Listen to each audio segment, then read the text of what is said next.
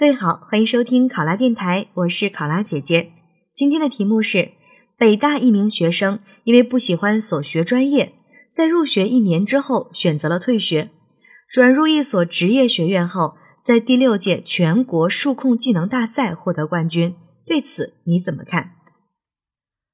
这道题或许大家会感觉很熟悉，和我们以前在新闻里面提到的什么北大学子去卖猪肉啊等等事情有着异曲同工的感觉。是的，这样事情的发生呢，让很多人觉得不可思议，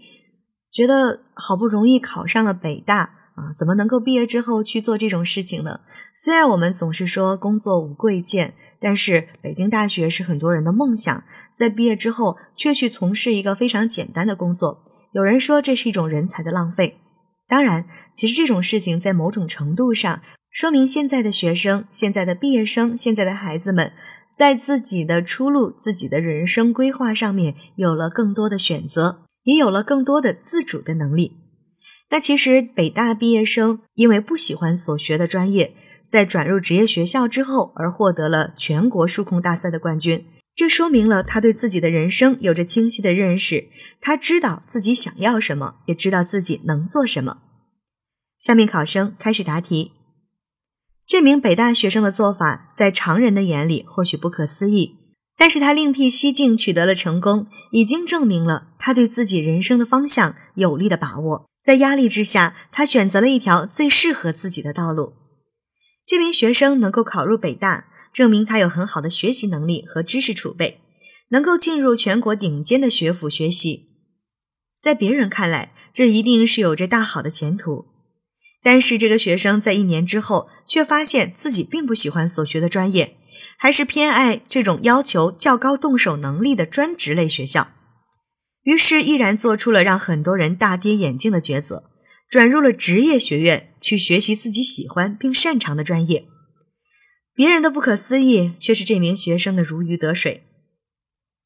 这样的选择并非一般人能够做出，却彰显了一个人对自己人生的清晰认识。在转学之后，能够成为实践技能领域的精英，并且通过努力获得第六届全国数控技能大赛的冠军，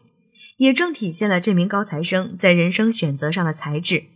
正是他所学到的技能，让他找到了发挥他才华的一个广阔天地。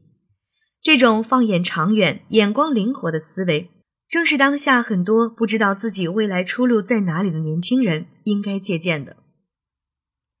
我们总是说，兴趣是职业规划最好的老师。如果仅仅是为了学习而选好专业，为了将来能够毕业得到一个好的工作而去选择学校，为了所谓别人羡慕的眼光去选择一些看起来体面的工作。就会出现大家都去争夺资源的局面，而其实真正到了一定的专业和工作岗位当中，又提不起热情，因为自己选择的路并不是自己感兴趣的，这就会导致大部分人最后都是庸碌度日。只有从一开始就找准自己人生的方向，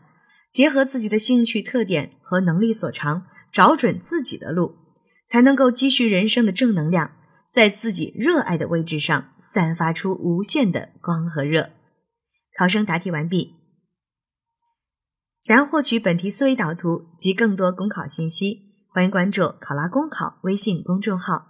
我是考拉姐姐，我们下期再见。